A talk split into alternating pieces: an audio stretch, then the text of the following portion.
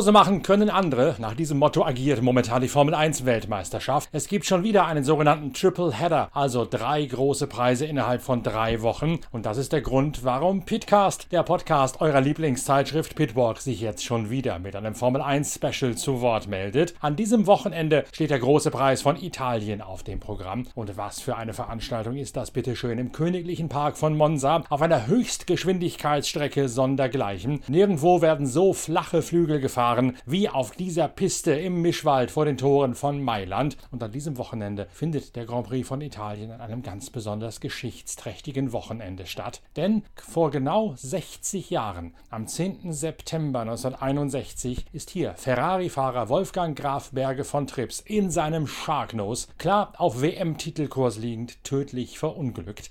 Wolfgang Graf Berge von Trips wäre mit ziemlich an Sicherheit grenzender Wahrscheinlichkeit der erste deutsche Formel-1-Weltmeister aller Zeiten gewesen, wenn das Schicksal ihn nicht zwei Stunden vor Erreichen dieses Zieles abberufen hätte, nach einer Kollision in Monza. Unser Autor Achim Schlang zeichnet in der aktuellen Ausgabe der Zeitschrift Pitwalk, Heft Nummer 62 ist das, das ungewöhnliche Leben des adeligen Herrenfahrers und Rennritters nach und wir begeben uns auch in seine Heimat dem Rheinland auf eine Spurensuche nach all jenen Burgen, Schlössern und Gemächern, die einst zur Erbmasse und zum Imperium derer von Trips gehört haben. An diesem Wochenende, am 10. und 11. Januar, findet in Kerpen und in Schloss Lörsfeld eine große Gedächtnisveranstaltung zugunsten von Graf Berge von Trips statt. Wir haben auf der Galerie, auf der Internetseite pitwalk.de schon mal ein paar passende Fotos in Memoriam an diesen adeligen Formel 1 Star, der das Cover der neuen Ausgabe der Zeitschrift Pitwalk ziert, zusammengestellt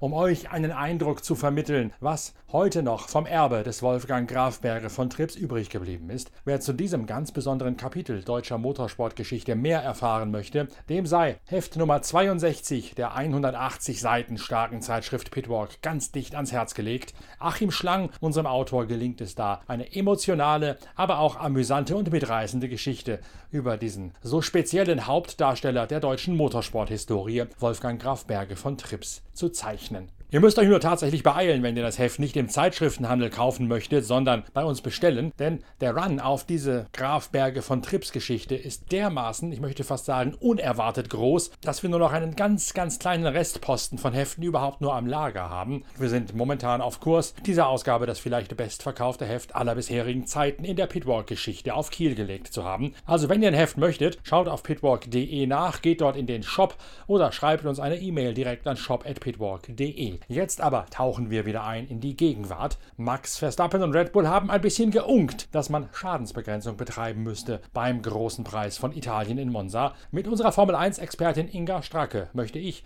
Norbert Okenga, diesem Thema jetzt in der großen Vorschau auf die Hochgeschwindigkeitshatz im Königlichen Park auf den Grund gehen. Viel Spaß dabei.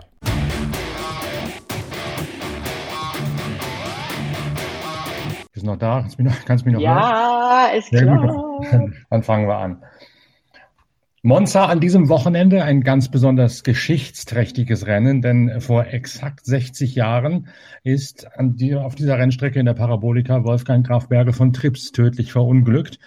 Das war heute vor 60 Jahren. Das, der wäre an jenem Wochenende eigentlich der erste deutsche Formel 1 Weltmeister gewesen. Ist derjenige, der Go-Karts nach Europa gebracht hat, ist derjenige, der in Kerpen letztlich dafür gesorgt hat, dass es überhaupt eine Kartbahn gegeben hat in der Heimatstadt von Michael Schumacher. Also im Blog auf der Internetseite pitwalk.de habe ich heute geschrieben, ohne Wolfgang Graf Berge von Trips hätte es die ganze Schumacher und auch die ganze Vettelmania letzten Endes nie gegeben. Heute ist der Todestag von Graf Berge von Trips in Monza. Wir gedenken seiner auch mit einer ausgiebigen Titelgeschichte in der neuen Ausgabe der Zeitschrift Pitwalk, wo Achim Schlang das Leben und die, Tra die Tragödie des adeligen Rennfahrers nochmal nachgezeichnet hat.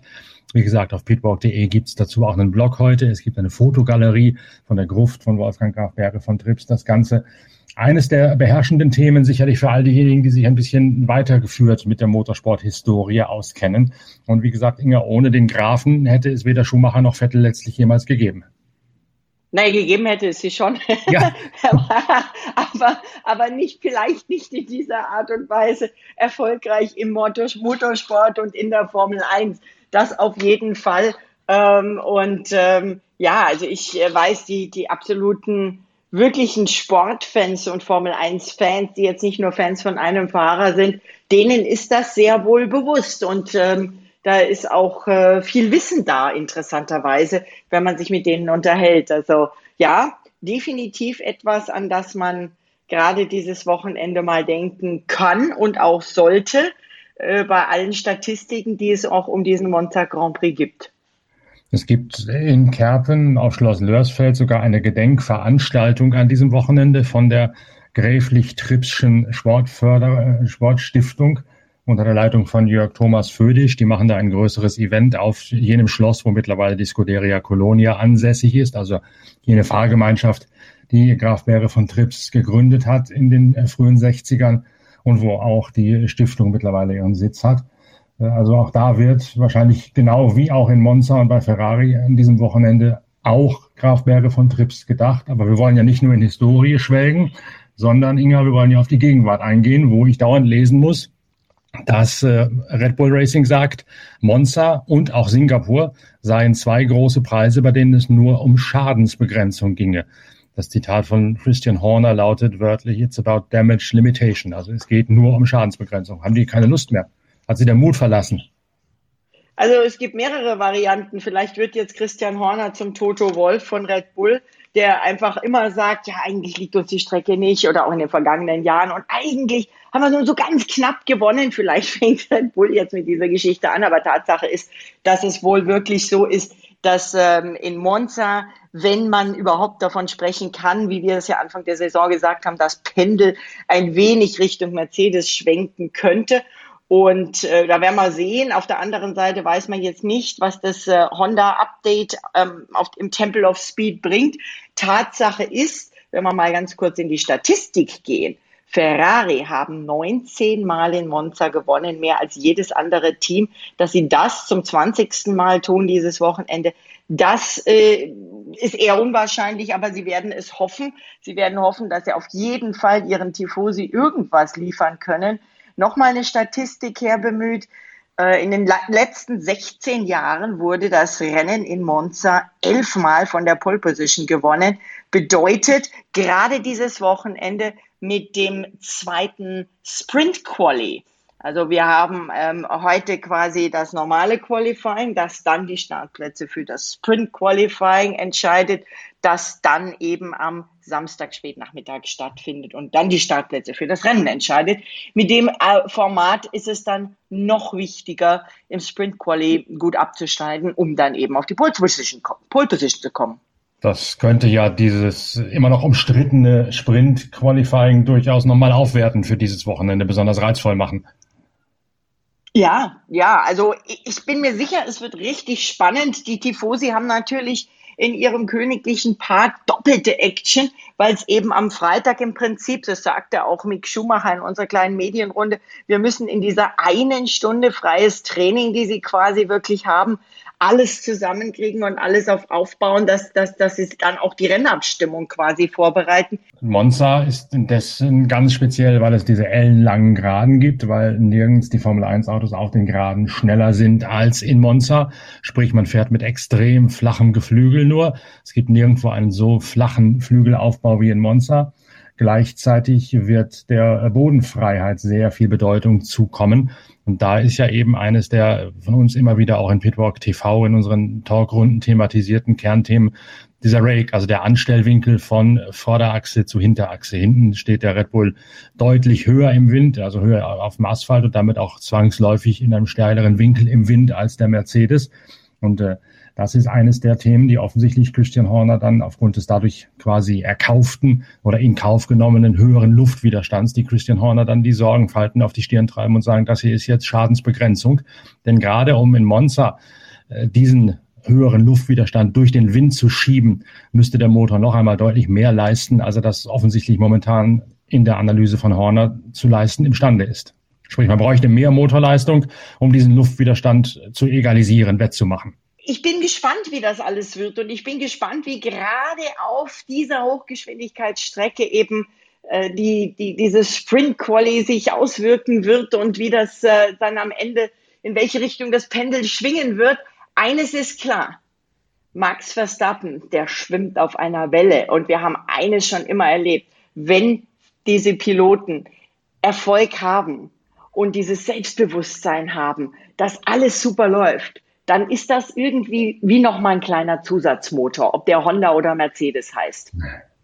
Ich bin mir auch nicht so ganz sicher, ob der gute Christian Horner da nicht wirklich bewusst tief stapelt, denn wir haben ja auch in der neuen Ausgabe der Zeitschrift Pitwalk eben nicht nur den Trips drin, sondern auch eine große Hintergrundgeschichte, was Max Verstappen wirklich so stark macht und was ihn auszeichnet. Und ein Kernthema bei meiner Recherche für diese Geschichte war eben ganz klar, der Honda-Motor ist noch besser, als man ihm momentan ohnehin schon nachsagt weil sie eine Vorkammerzündung mittlerweile zum Laufen gebracht haben, weil sie bei Honda in Sakura in Japan sehr viel integrierte Entwicklungsarbeit hingekriegt haben. Also der einstige Rückstand, den Honda immer gehabt hat auf Mercedes, der ist mindestens weg, wenn nicht gar in einen Vorteil weiterentwickelt worden mit den jüngsten Ausbaustufen. Und darum bin ich mir nicht so sicher, ob die Aussage der Damage Limitation da tatsächlich für bare Münze zu nehmen ist oder ob das nur Tiefstapelei ist und am Ende alle sich die Augen reiben, dass selbst in Monza der Red Bull mindestens ebenbürtig dem Mercedes ist, wenn nicht gar überlegen. Ja, das Interessante übrigens ist auch, ich habe jetzt nochmal geguckt, was Dave Robson, der Chef von äh, Head of Vehicle Performance, also der äh, quasi Auto Performance Chef von Williams sagt. Und der sagt eben, dass gerade weil ähm, diese Sprint Quali eben am äh, Nachmittag ist und die Qualifikation relativ spät in den Abend reingeht, die Bedingungen da nochmal deutlich anders sind. Und er glaubt, dass vor allem der Parc Fermé sehr interessant sein wird, weil eben die dieses ganze Temperaturgedöns und ähm, Zeitverschiebungen äh, sich auch auf das äh, auf die Reifen deutlich auswirken wird. Also auch das wird interessant sein und er sagt, eine der Schlüsselentscheidungen wird wirklich sein für jedes einzelne Team, welchen Compound sie im Sprint Quali nutzen und welchen sie für den äh, wichtigen Grand Prix am Sonntag fahren. Das heißt, der Samstag wird auf jeden Fall interessanter als so manches Mal vorher. Das denke ich auch. Es wird aber auch arbeitsreicher, sowohl für uns als auch vor allem für die Teams, weil halt einfach, ja, normalerweise Freitag freies Training, da ist nicht so viel zu tun. Da kann man auch mal einen Plausch halten mit den Fahrern, wenn man im Fahrerlager das machen kann. Unter Covid-Bedingungen ist das natürlich im Moment anders. Und dann erfährt man ja auch, wie die einzelnen Piloten zu den letzten Rochaden im Fahrerkarussell stehen, was ja auch ganz interessant ist. Ja, gutes Stichwort. Da ist ja das nun tatsächlich so gekommen, wie wir das bereits seit ein paar Podcasts prognostiziert haben. Bottas weg bei Mercedes. Bottas querversetzt zu sauber, erstaunlicherweise. Da hätte ich ihn am allerwenigsten erwartet. Und an die Seite von Lewis Hamilton wird jetzt George Russell gesetzt, der dadurch, so dünkt es mir, schon einmal Hamilton einheizen soll und früher als erwartet zu dessen möglichen Nachfolger aufgebaut wird, wenn Lewis Hamilton tatsächlich nach Ablaufen seines jetzt neuen Zweijahresvertrags die Lust verlässt. Ja, so könnte man das sehen. Sehr interessant auch. Und da sind wir wieder bei Red Bull versus Mercedes oder vielleicht sind sie jetzt auch alle Freunde und haben sich lieb. Wer weiß das schon? Äh, George, äh, George sage ich schon, George Russell der freut sich natürlich auf seinen Wechsel zu Mercedes. Er wird sehr herzlich willkommen geheißen von Lewis Hamilton, der vor ein paar Wochen noch immer wieder pro Bottas gesprochen hat. Jetzt wird er sich damit abfinden müssen, dass George Russell kommt. Jetzt ist es ein, ein quasi deutsches Team, Mercedes, mit zwei britischen Piloten.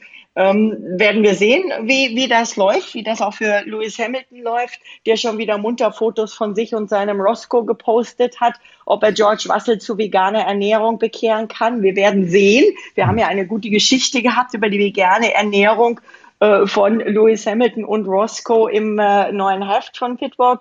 Also das, das eine, was mich aber überrascht hat, dass Alex Albon, der ja jetzt sogar in der DTM sehr erfolgreich ist, sofort umgehend der DTM schon wieder den Rücken kehrt und zu Williams geht. Und da war ja ein langes und viel Gespräch, weil Albon ja eigentlich Red Bull-Pilot ist, Williams ja ein Mercedes-Schwesterteam ist und ähm, Toto Wolf ganz deutlich gesagt hat, wir wollen hier keinen Red Bull-Piloten bei uns, äh, der dann die äh, Mercedes-Daten eins zu eins an Red Bull weitergeht.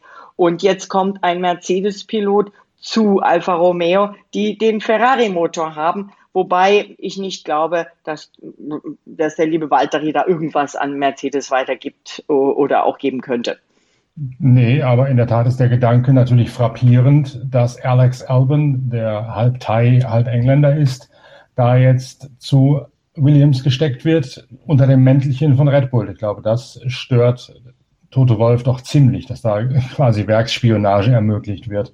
Und ich bin noch nicht ja. ganz sicher, wie der Deal tatsächlich zustande kommen konnte. Ja, und ähm, ich meine, man kann das auch verstehen. Ich meine, das Ganze ging ja vor einigen Jahren genauso, äh, dass äh, Red Bull gesagt hat, hier, wenn Sie einen, einen Junior in, in Ihr Team nehmen, der eigentlich ein Mercedes-Hemd anhat, das geht nicht. Der muss dann seine Mercedes-Partnerschaft quasi aufgeben. Im Moment geht es auch ein bisschen um Nick de Vries, der ja auch ein, wo Toto Wolf sagt, er ist ein Free Agent, aber er wird, lässt sich natürlich auch immer wieder im, wenn wir schon bei der Bekleidung bleiben, Mercedes-Hemd ablichten aus der Formel E. Ähm, ein, ein sehr cooler junger Mann, der auch in der ähm, Formel 2 sehr, sehr stark war, der in der Formel E gut war. Aber eben auch da ging es jetzt darum, ähm, solange der das Mercedes-Hemd anhat, kommt er auch nicht irgendwo in die Richtung von äh, Red Bull oder Ferrari. Äh, insofern, jetzt haben wir aber, ich glaube insgesamt, irgendwo habe ich es gelesen, sieben junge Piloten aus dem Red Bull Junior Programm in der Formel 1, oder? Da müsste ich jetzt nachziehen, aber es gibt ja ein, ein, ganzes Rudel von diesen Red Bull Junioren, ja. von diesen Kälbchen, wie ich sie immer nenne, die müssen alle in Ruhe kommen. die Jungbullen sozusagen. Genau, genau. Ja, also ähm, ist, ich bin, ich finde das alles ganz interessant. Äh, jetzt im Moment ist noch das große Fragezeichen, darf, äh, darf der Antonio Giovinazzi bei Alfa Romeo bleiben oder nicht? Denn ähm, irgendwie hat sich dieses Alfa Romeo-Team mit äh, Fred Vasseur offenbar aus der ähm, Direktrice von Ferrari ein bisschen freigeschwommen äh, weswegen ja dann äh, auch kein Ferrari Junior, sondern eben Valtteri Bottas in das Team gekommen ist. Was ich übrigens klasse finde, auch für den Valtteri, der kann Team, der soll, soll, wie ich gehört habe, Teamleader werden. Und das wird ihm gut tun und das wird er richtig gut machen. Ich bin gespannt, wer ihm zur Seite steht, ob das Giovinazzi bleibt oder ob da zum Beispiel ähm, der äh, Robert Schwarzmann kommt oder äh, ganz jemand anders. Also es gibt da nicht wenig Gründe, Antonio Giovinazzi weiter zu beschäftigen, wenn man sich dessen Leistungsbilanz mal anschaut. Ja, das, der, der Grund wäre Ferrari. Ne? Ähm, das äh, bleibt abzuwarten. Äh, es gibt aber auch viele junge Fahrer, die quasi echt richtig mit den Hufen scharren und eine Chance verdient hätten, reinzukommen.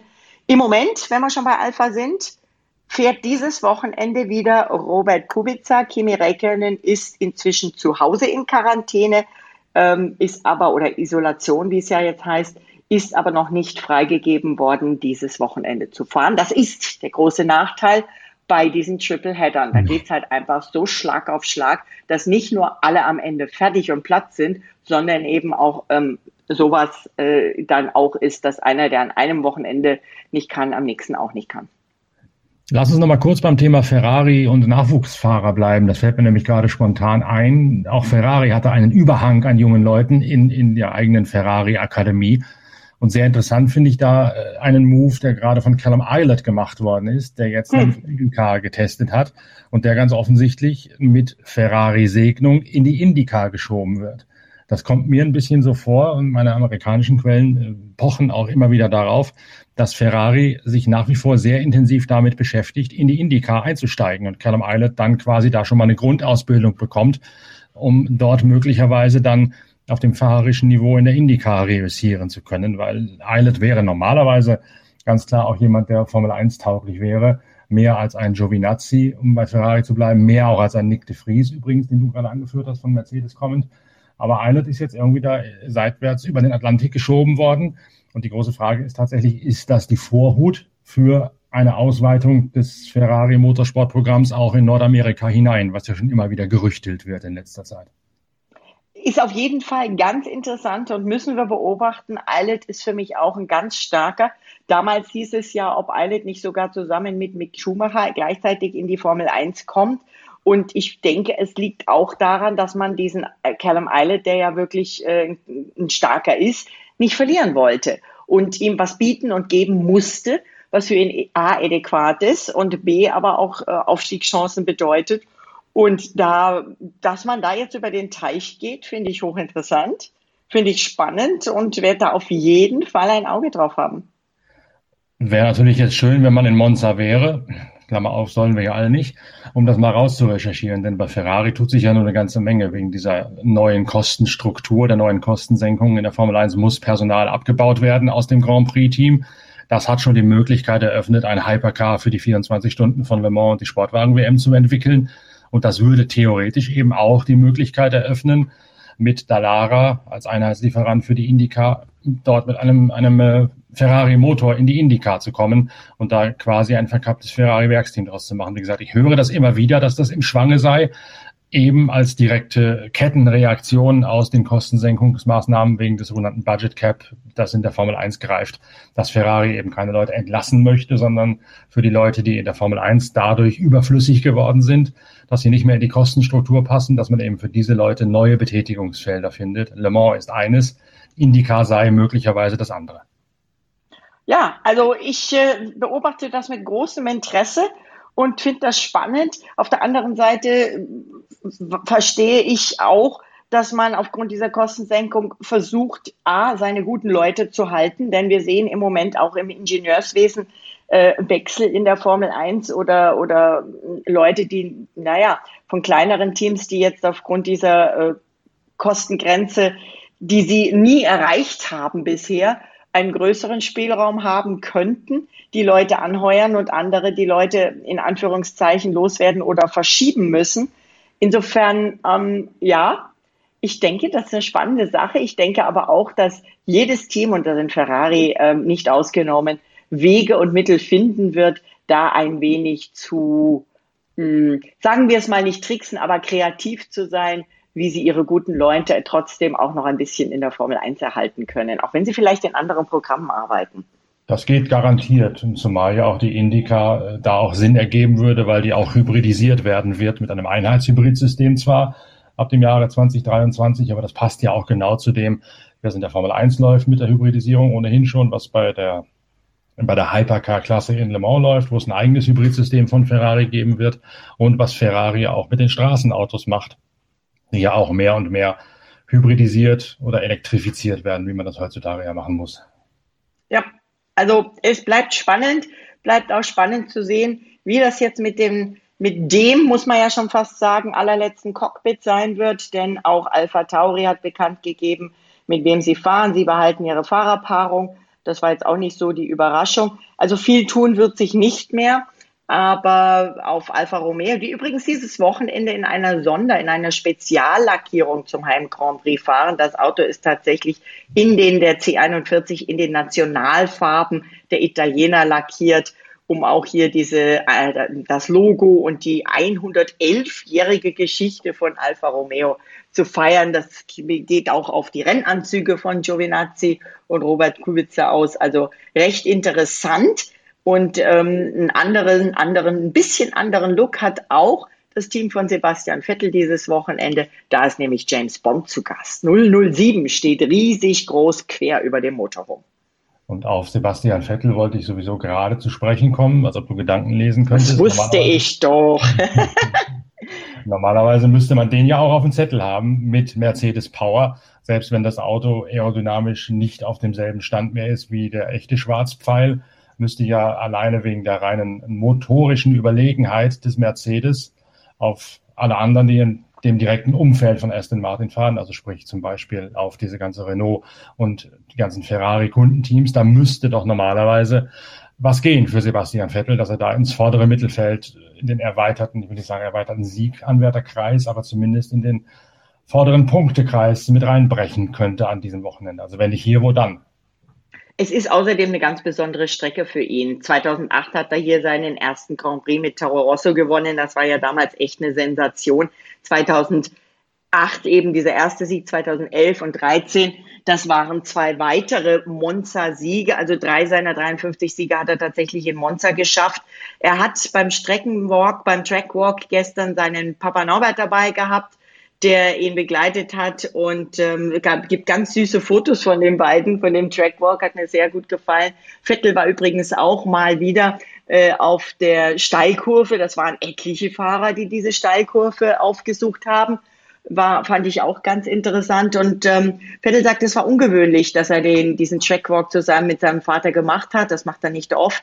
Und es waren schon einige Fans da. Aber denen schien es wenig auszumachen, dass er in Grün und nicht in Rot da war. Die finden ihn immer noch klasse. Er mhm. sagt, Monza ist was in Bezug auf Abstimmung sehr einzigartig, hat quasi fast so eine Alleinstellung. Und er sagt, es ist schwer zu sagen, wie ähm, competitive konkurrenzfähig er sein wird. Dann dieses eine freie Training, dann die Quali. Er freut sich auf die Sprint-Quali. Boah, jetzt kriege ich schon Knoten in die Zunge bei Sprint-Quali. Ich finde, das ist irgendwie, da müssen sie noch ein besseres Wort dafür finden. Er sagt, äh, die Grundabstimmung sollte passen. Das wäre schon mal gut. Er mag die Intensität dieses Freitags. Ähm, er hat quasi zweimal den Nervenkitzel eines Starts. Und sein Papa hat zu ihm gesagt, weißt du noch, als wir das erste Mal da sagen, er sagt, er wusste es nicht mehr, aber es war zu seiner Zeit als Kartfahrer. Und sie haben das Ferrari-Museum in Maranello besucht.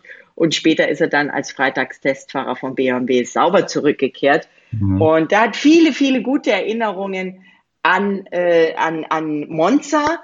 Und vielleicht gibt's ähm, aber nicht dieses Wochenende. Vielleicht gibt's bald äh, noch eine Bestätigung, nämlich wir alle warten darauf, dass Aston Martin seine Vertragsverlängerung für mindestens 2022 bekannt gibt. Was aber doch wohl nur eine Formsache sein dürfte, oder?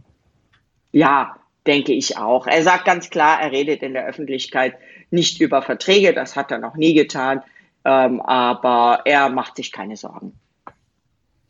Bei Verträge äh, fällt mir ein, dass es äh, Nico Hülkenberg irgendwie jetzt zwischen Baum und Borke gefallen zu sein scheint. Also der war jetzt doch zu lange draußen, als dass man sich dessen noch besonnen hätte. Der schwebte ja lange Zeit wie so ein Untoter immer noch durch die Formel 1, als er da Corona-Vertretung gemacht hat letztes Jahr. Aber jetzt mittlerweile scheint die Akte Hülkenberg doch zuge zugeklappt zu sein. Das scheint sie leider, wobei deine Vergleiche natürlich schon heftig, sind.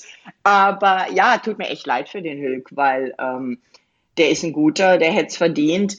Ähm, ich würde mich jetzt aber ehrlich gesagt echt wundern, wenn er jetzt als Teamkollege von Valtteri bei Alfa Romeo auftauchen würde. Ja. Das, äh, und, und auch bei Haas sehe ich jetzt keinen Wechsel. Die einzige Überraschung, die vielleicht noch uns passieren könnte, dass Mick Schumacher zu, äh, zu Valtteri Bottas rüber wechselt, zu Alfa Romeo und ähm, dann bei Haas ein Platz neben Herrn Mazepin frei wird, weil die beiden äh, die kappeln sich ja nun ähm, ständig. Aber eigentlich hat Mick da in der Runde keine Indizien in diese Richtung geliefert. Er sagt aber auch nicht, ja, ich bleibe bei Haas, sondern er sagt, ähm, ich rede darüber in der Öffentlichkeit nicht, aber ich äh, mache mir jetzt für nächstes Jahr keine Sorgen, quasi das, was auch äh, sein äh, Mentor Sebastian Vettel quasi sagt.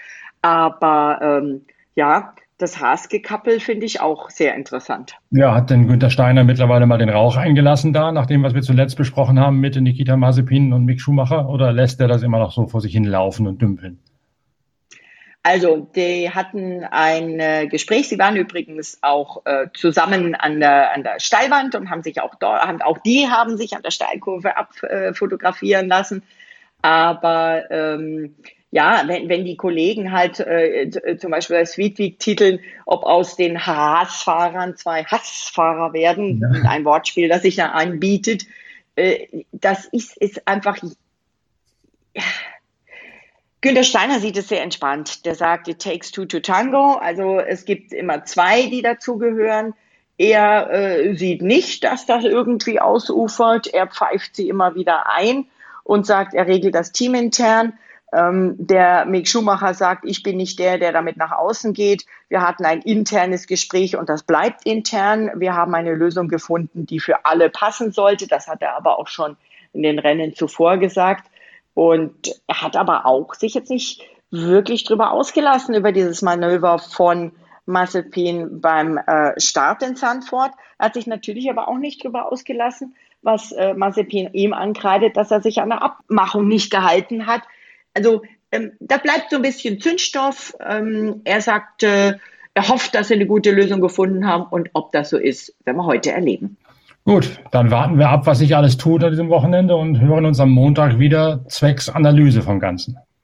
Ich freue mich drauf und ich freue mich auf das Wochenende. Ich bin gespannt, wer den Punkt für die Quali kriegt. wer die Punkte fürs Sprint Race kriegt oder Sprint Quali kriegt und ähm, ja, wie lange wir die halben Punkte noch mitziehen in der Wertung.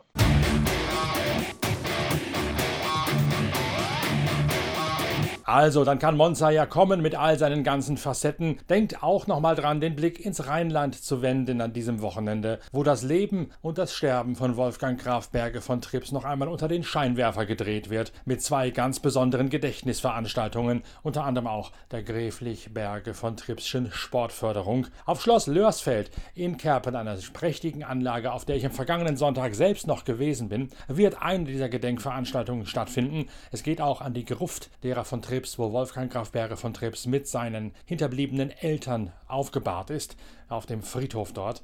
All das könnt ihr in der Galerie auf pitwalk.de unter Pitlife Bilder des Tages euch schon einmal anschauen. Da gibt es sogar Bilder von in der Gruft von Wolfgang Graf Berge von Trips. Denn wir führen damit in einer digitalen Verlängerung das fort, was unser Autor Achim Schlang in dieser spektakulären Geschichte in der aktuellen Ausgabe der Zeitschrift Pitwalk Heft 62 angefangen hat.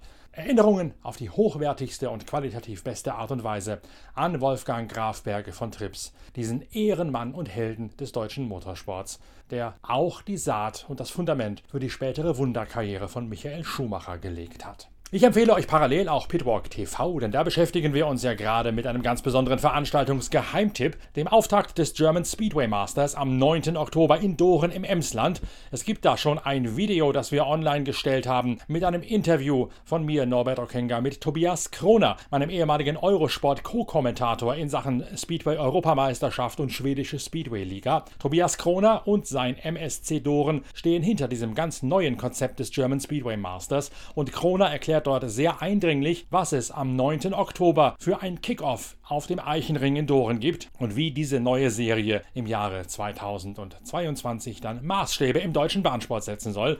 Pitwalk wird dabei ebenso an Bord sein wie bei der neuen Miniserie für die Gruppe C im historischen Motorsport, denn wir haben natürlich unsere Nase immer ganz fest am Boden und schnüffeln neue Trends auf und sowohl die Gruppe C in Hockenheim vor ein paar Wochen als auch das Dorener Rennen im Emsland auf dem Eichenring am 9. Oktober sind es wert, dass man sich intensiv damit beschäftigt. Darum machen wir das. In der neuen Ausgabe der Zeitschrift Pitwalk wird Speedway und der Eichenring vorgestellt und in Pitwalk TV haben wir das Interview, das ihr unbedingt sehen müsst und auch ein paar spektakuläre Bilder von dieser so einzigartigen Sportart Speedway. Also Motorradrennen im Oval mit 500 Kubikzentimeter Maschinen ohne Bremsen und einer gehörigen Portion Wahnsinn. Auch das müsst ihr sehen und wir hören uns am Montag wieder mit der Analyse des großen Preises von Italien, der Formel 1 in Monza. Bis dahin, tschüss, viel Spaß mit Pitwalk TV, Speedway und der Vorschau auf das Rennen auf dem Eichenring am 9. Oktober. Euer Norbert Okenga.